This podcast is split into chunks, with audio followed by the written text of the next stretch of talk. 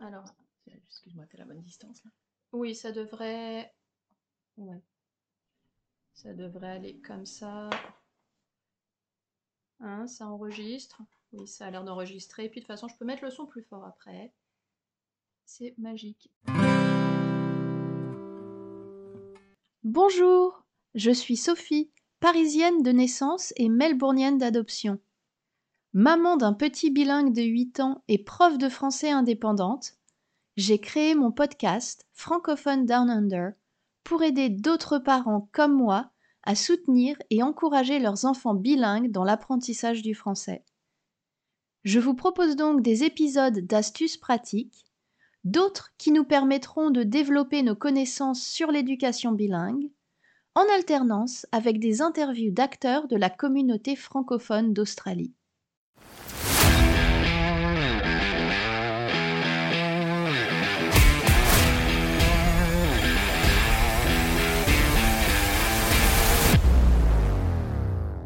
Bienvenue dans ce cinquième épisode de Francophone Down Under.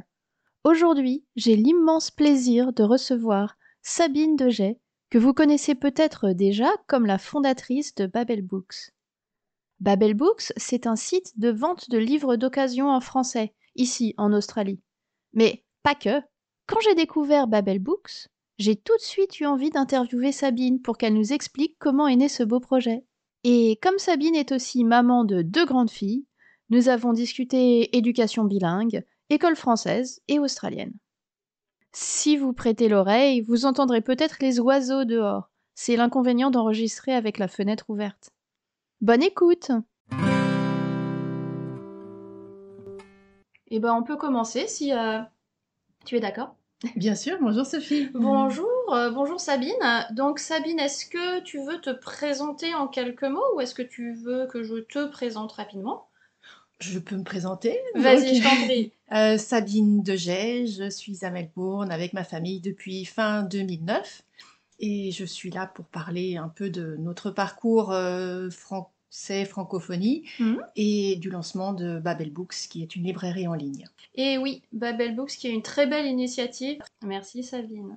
Pour commencer, la question qui va finir par devenir traditionnelle, euh, tu viens d'où? Alors je suis originaire de Haute-Savoie, à mi-chemin entre euh, Genève et Chamonix. Euh, mais j'ai quitté la Haute-Savoie à 18 ans et après j'ai un petit peu euh, bourlingué, on va dire, au niveau de mes études et, et- D'accord. et de mon emploi. Euh, Tu peux nous dire, euh, tu as voyagé en Europe ou alors juste en France ou... Bah, quand je dis bourlinguer, c'est que j'ai fait une école un petit peu particulière où j'ai passé un an en- à Oxford, un an à Madrid et un an à Paris. Ah, Voilà. Donc, ce qui m'a permis de développer le, le multilinguisme. Oui. Euh, tu parles combien de, de langues? Juste euh, trois avec le français, euh, l'anglais et l'espagnol. l'anglais et l'espagnol, d'accord. Bien. Et donc, Paris, Londres, non, Oxford, Madrid et Melbourne, tu es arrivé là comment? Alors Melbourne, pour nous, c'est en fait un, un retour en Australie parce que j'ai rencontré mon mari en 98 à Sydney. Et euh, donc, pour des raisons professionnelles, nous sommes repartis en Grande-Bretagne, puis en France, mais on avait toujours ce, ce rêve, cette volonté de revenir en Australie. Et je dirais que peu importe où nous revenions, l'important c'était de revenir en Australie. D'accord. Euh, il est australien lui-même? Pas du tout, il est français. Donc c'est, je sais, nous sommes allés chacun au bout du monde pour rencontrer un autre Français, une Française. Be- Belle rencontre, hein. Oui. c'était euh, destiné. Et donc, euh, nous avons eu la chance de pouvoir euh, tous les deux nous expatrier avec nos employeurs respectifs à l'époque. Donc, euh, Michel travaillait pour Keolis, Yara Tram, Mhm. et moi je travaillais pour AXA. Donc, je suis née pour AXA Australia. D'accord. C'est pas toujours facile, effectivement, d'avoir deux personnes qui réussissent à s'expatrier avec leur entreprise. Non, non, non, là c'était c'était beaucoup de chance. Vous vous étiez donc rencontrés à Sydney, c'était tu, tu étais en voyage ou c'était déjà pour le travail à l'époque? Pardon, je pose plein de questions Oui, oui, bien sûr. Alors, euh, Sydney, pour moi, c'était un petit peu le hasard parce que en 96, je suis tombée amoureuse d'un pays, la Nouvelle-Zélande. Hmm. Et en fait, en 98, eh ben, j'ai euh, j'ai laissé ma vie euh, française pour partir chercher du travail en Nouvelle-Zélande, à Auckland. Et puis, euh, le, le hasard a voulu que ben, je n'ai pas trouvé d'emploi à Auckland, mais qu'en revanche, une entreprise sur place m'a mise en relation avec une entreprise à Sydney. Ah. Et donc, euh, je me suis dit pourquoi pas, euh, c'est pas la Nouvelle-Zélande, je ne connais pas l'Australie, je vais tenter. Et donc, euh, moi, je travaillais pour une société de, financière, en fait, à Sydney, Ok. quand on s'est rencontrés. Vous, êtes, vous avez dû repartir en Europe, hein, mais vous êtes finalement revenu ensuite. Oui, exactement. Aujourd'hui, qu'est-ce que tu fais? Tu as Babel Books?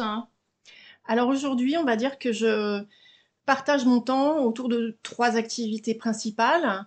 Euh, la première, c'est Babel Books, donc une librairie en ligne qui euh, vend des livres d'occasion en français, en anglais, un petit peu en espagnol, euh, en Australie seulement.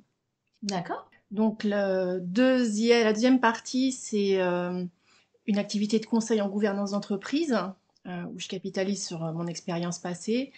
Et la troisième partie, c'est d'être, euh, je ne sais pas si on peut dire membre d'un comité ou d'un conseil d'administration, on va dire principalement dans des sociétés ou des entreprises ou des organisations, soit dans le domaine de l'éducation, Mhm. soit dans des startups.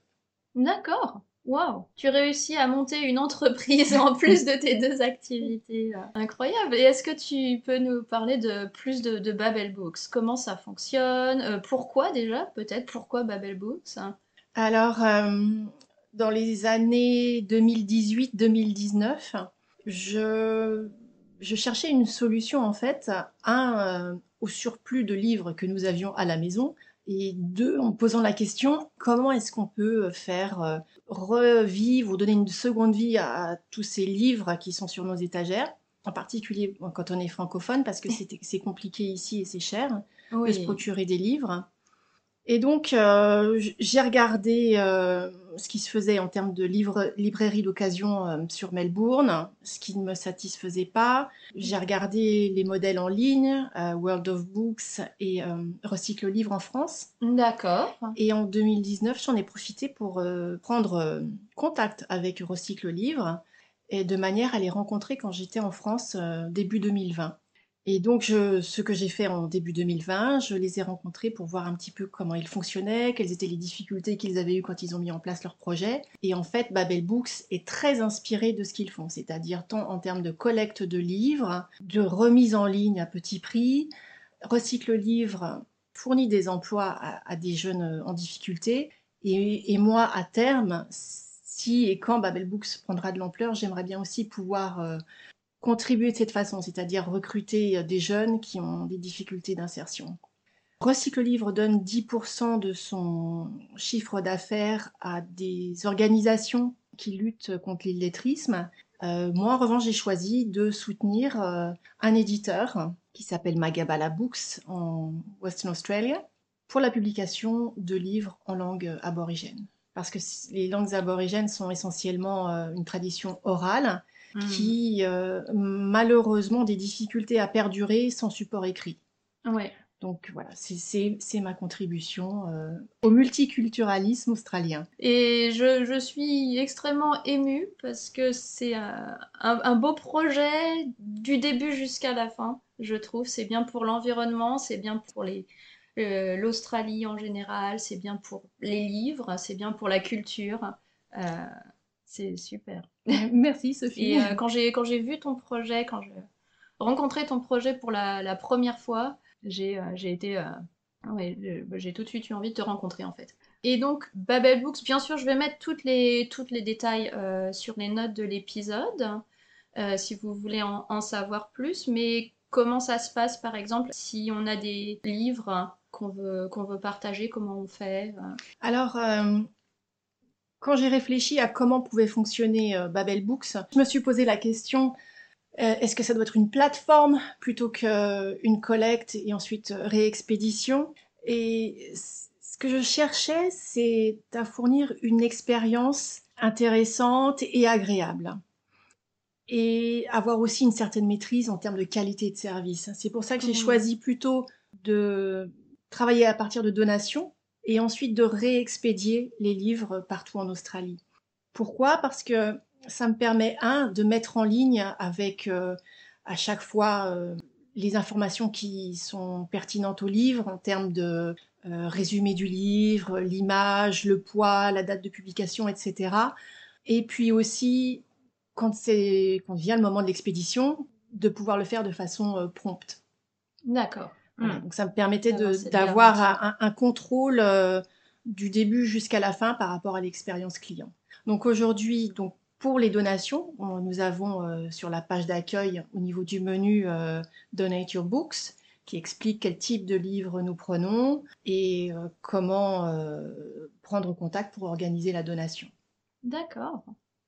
Et si on cherche des livres en français, et j'ai euh, moi-même jeté un coup d'œil assez récemment, il y a beaucoup de choses, euh, notamment pour les, pour les enfants. Est-ce que c'est ce que tu euh, as le, plus ou alors les livres pour adultes sont les plus... je dirais qu'on a à peu près moitié-moitié au niveau du stock entre les livres pour enfants et les livres pour adultes en français. Mmh. On a deux types de clientèle bien distinctes en fait sur la partie française. Ceux qui cherchent pour les enfants oui. et des adultes qui cherchent pour eux. Ok. Et, l'avantage d'avoir cette euh, mainmise ou du moins cette gestion de, des donations, c'est que ça permet aussi de classer les livres en type de conditions. Comme ça, celui qui hmm. achète sait si c'est un livre plutôt en très bonne condition, qui est déjà un petit peu ou beaucoup fatigué. Oui ce qui, quand on a des enfants ou, que l'on veut faire un cadeau, est utile. Exactement, oui, parce que c'est vrai qu'on peut offrir un, livre d'occasion, mais quand on fait un cadeau, on aime bien que ça ait l'air joli. Voilà, que le livre n'ait pas l'air d'avoir euh, été lu par 30 euh, personnes et, et resté à l'humidité pendant 4 euh, ans. Voilà, ou tomber dans la piscine. Mm. non, quand ils sont vraiment en mauvais état, malheureusement, je, je, prends mon parti et il part au recyclage papier. D'accord. Parce que je, souhaite hmm. fournir un certain type de qualité. Et ça, ça fait du sens, tout à fait. Donc tu es, en plus euh, d'être chef d'entreprise, consultante, tu es aussi une maman, ce qui est un travail à temps plein. Et tu as deux filles. Oui, deux filles. Et en fait, notre euh, parcours, puisque les filles sont nées en France, mais qu'on avait envie de revenir en Australie. Mhm. Euh, notre parcours sur l'apprentissage des langues est un petit peu euh, particulier. Parce que comme nous avions très très envie de revenir en Australie, nous avons pris la décision, mon mari et moi, de parler aux filles euh, en anglais quand nous étions en France. en fait, c'est mon mari qui s'y est collé et qui leur parlait en anglais mhm. depuis qu'elles sont nées en fait. Et moi, je leur parlais en français. Elles sont aussi allées à l'école en France euh, une journée par semaine, euh, à une école euh, anglophone, puisque on avait la chance d'avoir ça à côté. c'est pas, c'est pas assez répandu malheureusement. Et elles avaient obligation de regarder tous les films en anglais. Alors donc, nous, on n'a pas de télé, mais on avait les DVD et l'ordinateur. Donc du coup, elles regardaient tous les Disney, etc., en anglais. Hmm. Et quand nous avons eu l'opportunité de revenir en Australie, de nous établir en, Australie, euh, ça a été l'inverse, c'est-à-dire que dès que nous sommes arrivés, tous les films qu'elle pouvait regarder, elle devait les regarder en français. Mon mari est passé et repassé donc de l'anglais euh, au français. Et euh, donc depuis fin 2009, ça a été presque un travail, quelquefois une bataille au quotidien pour maintenir le français. Oui, effectivement, le, bilinguisme, euh, les, spécialistes disent toujours que c'est vraiment un projet familial et euh, c'est un projet de, long terme. Et euh, tu nous le démontres puisque vous avez commencé dès la naissance des, petites et finalement même switché en cours de route. Mm. C'était une vraie volonté. Alors c'est un effort et une discipline au quotidien. Ouais parce qu'il faut leur dire non, réponds en français. Et comment tu le dirais en français? Et dis-le en français. Ça, c'est quelque chose que l'on répète plusieurs fois par jour. Oui. Euh, mais je dirais aux parents qui nous écoutent, surtout persister. Jusqu'à l'âge de 14-15 ans, c'est difficile. Et puis après, il y a un déclic qui est souvent lié à la maturité de l'enfant, où euh, l'enfant se rend compte que c'est une chance de pouvoir parler euh, une deuxième langue, et pas juste des devoirs et une contrainte à la maison. Hmm. Est-ce que peut-être ça a à voir aussi avec le, fait de passer le français à l'école, au VCE par exemple, où ça donne des, avantages supplémentaires hein? Alors, en ce qui nous concerne, ou ce qui concerne les filles, euh, ça a été un petit peu compliqué parce que les écoles dans lesquelles elles étaient ne proposaient pas le VCE en France, de français. D'accord. Donc il a fallu qu'elles le fassent via VSL, c'est-à-dire euh, à distance, parce qu'il n'y avait en, hmm. fait pas de, cours euh, qui convenaient en français. donc c'était un, c'était un petit peu le parcours du combattant, c'est un effort hein, de faire ça à distance avec mmh. des professeurs qui ne sont pas nécessairement euh, français d'origine. Mmh. Et je dois dire que depuis que nous sommes là, les, filles ont bénéficié de l'accompagnement de l'Alliance française, que ce soit euh, en termes de cours pour enfants francophones, mmh. ou un petit peu plus tard, euh, on a eu du soutien en fait de professeurs pendant qu'elles passaient leur, leur VCE. D'accord, oui. Ça, ça a été très très utile. Hmm, c'est pas facile de s'en sortir seule en fait. Non. Et donc oui, depuis que vous êtes arrivée, elles ont pris des, cours euh, où elles ont assisté à des, groupes ou des classes.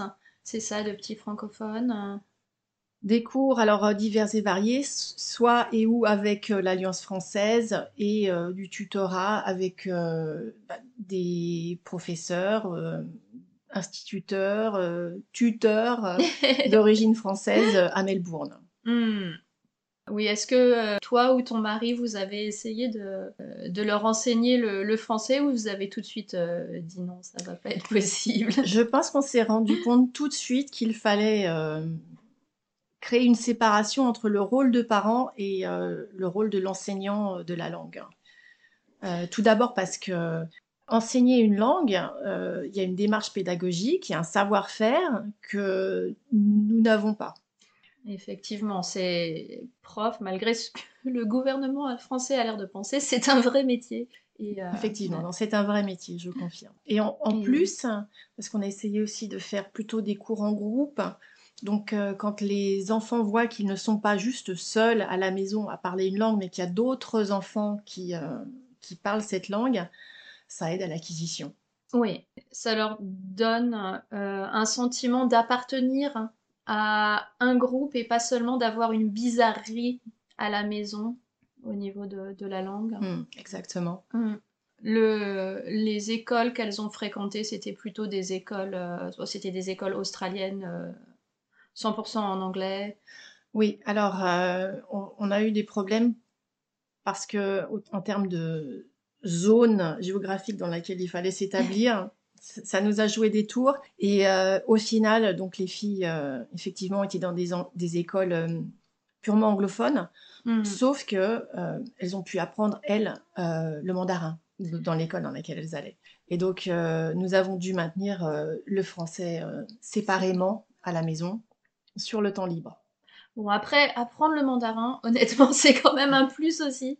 Et c'est vrai que quand on est, quand on est parent francophone, on insiste beaucoup sur le français, on a presque tendance à oublier que bah, c'est aussi bien d'apprendre des langues supplémentaires euh, une fois qu'ils ont, euh, qu'ils ont les deux langues. Mm. Surtout en Australie. Hein. Mm. Oui, Non, c'est fantastique. Elle parle donc maintenant euh, trois des cinq langues les plus parlées dans le monde. J'en ai une qui a poursuivi le mandarin, l'autre l'a arrêté. J'espère qu'elle le reprendra un jour, qu'elle comprendra l'utilité. Puis oui, en Australie, de toute façon, le, mandarin est aussi une langue très parlée, je veux dire, en Australie même, donc euh, ça peut être qu'un plus même pour travailler ici.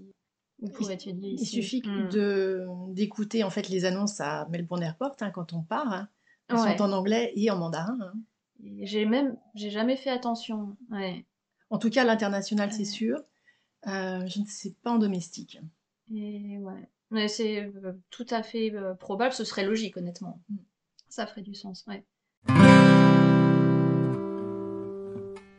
Ça a été euh, aussi le sujet avec nos filles qui, pendant un moment, se sont dit Mais je, suis française ou je suis australienne? Jusqu'à ce qu'on leur explique que vous êtes française et australienne. moi, je suis assez récemment australienne. J'ai eu ma citoyenneté l'année dernière. Euh, et c'est vrai que des fois j'ai encore du mal à réaliser, et pourtant cette citoyenneté, je la voulais vraiment, c'était quelque chose de très important euh, pour moi, pour mon parcours euh, personnel. Et, et mon fils, qui à l'époque avait 7 ans, donc est devenu australien avec nous. Il était avec nous à la cérémonie. Il a, comment on dirait en français? Il a dit le Pledge of Allegiance avec nous. Mm-hmm. Et c'est vrai que des fois, il a des copains qui lui disent Mais toi, t'es pas vraiment australien. Et il est là, mais si, mais. Si, si, c'est la nationalité. Oui, c'est une chance d'avoir euh, cette double nationalité parce que la nationalité française donne accès à toute l'Union européenne. Mhm. Et puis elle donne accès aussi via le Commonwealth euh, à la Grande-Bretagne, au Canada, je sais que je dis aux filles, bah, vous pouvez vraiment choisir euh, si vous voulez faire des échanges lors de vos études supérieures, ou est-ce que vous voulez vivre ou prendre une année sabbatique. Vous avez vraiment un choix incroyable.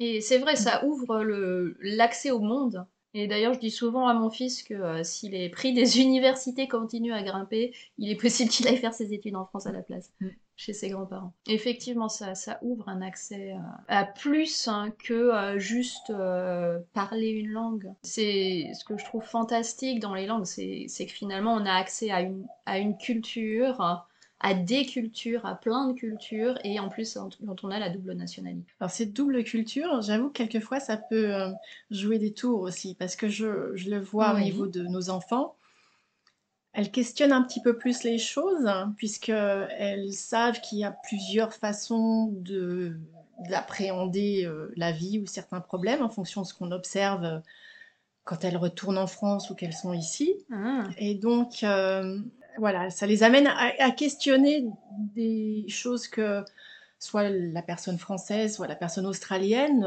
accepte sans trop se poser de questions. Oui, je pense que c'est plutôt une bonne qualité d'être capable de, euh, questionner euh, les, habitudes euh, et de remettre les choses en, perspective, justement. Mais qu'en tant que parent, ça peut être un petit peu problématique quand tout devient... quand, quand les enfants prennent un peu trop l'habitude de remettre en question voilà. ce qu'il aurait dit.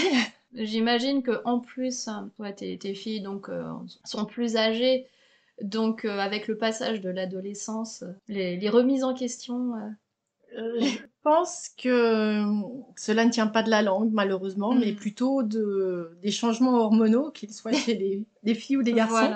L'adolescence est, toujours un, moment un peu compliqué à traverser. Ceci dit, je pense, vu l'expérience que, que j'ai, que aussi en Australie, malgré tout, et ça ce serait notre, le côté culturel australien, on encourage plus les enfants à avoir une démarche euh, critique, à poser des questions, à pas hésiter à poser des questions, à prendre euh, la parole pour eux-mêmes, pour se défendre ou pour défendre euh, leurs camarades, une injustice. C'est pas quelque chose qui est vraiment encouragé en France, voire même qui est plutôt étouffé en fait.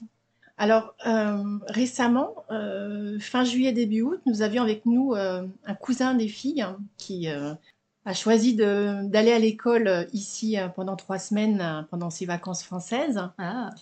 Et il nous faisait part justement de son étonnement à la conduite d'une classe en Australie par rapport à la France, où effectivement, la classe australienne était un peu plus bruyante et un peu plus avec un peu plus de chahut qu'une classe euh, en France où les élèves absorbent euh, la parole euh, du professeur.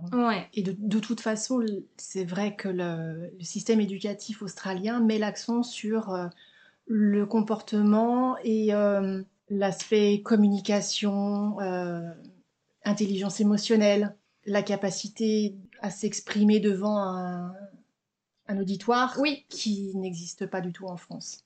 Non, effectivement, oui. J'étais juste en train de me dire qu'en fait, ce serait bien de... Je sais qu'il y a beaucoup... Il y a un certain nombre de parents qui le font d'ailleurs, mais d'avoir euh, pour un enfant l'expérience des deux systèmes, parce que finalement, on apprend des très bonnes compétences euh, des deux côtés. Nous avons eu la chance de pouvoir le faire, en fait. Euh, notre aîné a pu passer un trimestre en France en année 7. Donc 7, ça fait... Ce serait la quatrième ou la troisième Voilà, quatrième ou troisième. Hmm. Elle a passé un trimestre. Pour notre cadette, malheureusement, ça n'a pu être que 15 jours. Ah, euh, mais euh, Non, c'était parce qu'elle elle a changé d'école, donc on pouvait pas à la fois euh, Ouais. lui faire passer un trimestre en France et démarrer ensuite dans la nouvelle école en Australie avec trois mois de retard. Ça aurait été difficile pour elle en termes de, de groupe d'amis, Oui. mais ça a été effectivement très utile à nos deux filles hein, de pouvoir avoir une autre vision du système éducatif. Alors, c'était pas forcément, je ne sais pas, parce que bien sûr, quand elles sont revenues ici, il y avait un petit peu de, c'était mieux avant, voilà. Du coup, euh, elles ont, je pense, une vision du système éducatif français qui est un peu rose, qu'elles pensent d'une certaine façon supérieure au système australien. Mais je pense qu'il y a un, un petit biais de ce côté-là. Je ne serais- je n'irai pas jusqu'à affirmer que le système français est supérieur euh, au système australien. Et non, il est, il est complètement, juste Mhm. complètement différent, Différent, en fait. Exactement. Oui, peut-être c'était les, les vacances, il n'y avait pas de vraie euh, Il n'y avait pas d'enjeu pas d'enjeu, Mm. voilà. Euh, Elles étaient libres de euh, juste faire l'expérience. Il n'y avait pas de diplôme à passer. Exactement. Oui, c'est marrant parce que j'ai quand même le souvenir de d'être restée beaucoup assise à écouter des profs, à faire des devoirs. Euh, On allait à l'école tôt le matin, on rentrait tard le soir. Mm. Il fallait ensuite faire euh, une heure, une heure et demie de devoirs le soir. J'ai pas beaucoup de nostalgie pour ça personnellement. Oui, j'avoue que le, le cousin qui a passé du temps avec nous euh, était absolument ravi de ces journées un petit peu plus courtes. Parce que lui qui était un sportif, il a pu aussi, euh, pour le coup, euh, s'entraîner avec une équipe de rugby locale. Ah, Donc euh, la possibilité de faire ça après les cours euh, était très attrayante. oui, bien sûr. Et euh, une, une autre particularité ici, effectivement, qu'on a, on a plus de temps pour faire du, du sport ou des activités après l'école. Après, le, comme on le disait, le système français n'est pas nécessairement euh, mauvais. Euh, on a une rigueur, hein, je pense, euh, une, une rigueur dans le, dans le travail. Je pense que euh, le- les devoirs, par exemple, c'est très ennuyeux, mais on apprend à travailler, on apprend à Il y a la rigueur cartésienne. La rigueur cartésienne. Ouais. L'un des avantages que je vois au système euh, français, c'est d'une part l'apprentissage des langues et d'un sujet que quelqu'un va trouver ennuyeux, mais qui sont les maths, euh, mais qui sont pour moi euh, une fondation en fait en termes d'éducation que les enfants sont obligés de, de présenter au bac, alors que Mm. ici les langues, la plupart les abandonnent très très tôt en fait. Oui. Euh, les maths euh, n'étant pas obligatoires au bac, c'est pareil.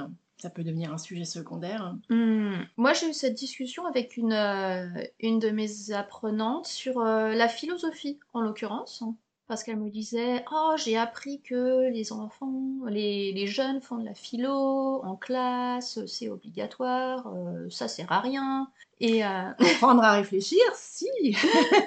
et, euh, en l'occurrence, en plus, cette jeune fille, elle est assez euh, scientifique. et notamment, elle est très orientée sur l'informatique. Et je l'ai emmenée à, à- à réfléchir sur justement ben, bien la programmation. Euh, elle est faite par qui? Elle est faite par des humains. Euh, qu'est-ce qui se passe si les humains ils réfléchissent pas à la façon dont ils font les, dont ils programment leurs machines et euh, où est-ce qu'on va? Et est-ce que c'est pas important d'avoir de réfléchir à au je trouve plus mes mots pardon mais au bien et au mal et elle m'a dit ah oui en fait c'est pas si inutile Quand on voit le côté addictif de nos téléphones, principalement nos téléphones, Hmm. et qu'on voit le temps euh, que nous y passons, que nos enfants y passent par semaine, on se dit bah un petit peu plus d'engagement avec des personnes, à faire des jeux de société, à discuter de sujets, euh, à se promener à l'extérieur, au lieu de ces heures qui, qui auparavant étaient passées à autre chose. hein. Hmm. Euh, oui, et pourquoi Comment Et est-ce la bonne solution? Des grandes questions philosophiques hein. Mm. Une question d'équilibre euh, encore une fois. Et ben ça fait euh, plus de 30 minutes qu'on parle. Et c'était très intéressant. Je pense qu'on a fait le tour de, des questions que je voulais aborder. Est-ce que toi tu as quelque chose que tu voulais euh, ajouter? Non, je suis euh, ravie d'avoir euh, l'opportunité d'avoir cette discussion avec toi au- aujourd'hui. Et Merci. Merci de t'être déplacée aussi, parce que je dois vous dire que Sabine a fait l'effort de venir euh, jusqu'à chez moi, ce qui est très gentil. Je t'en prie. Bonne continuation. Et ben merci Sabine. et bonne journée ou soirée à nos auditeurs. Et oui. Au revoir.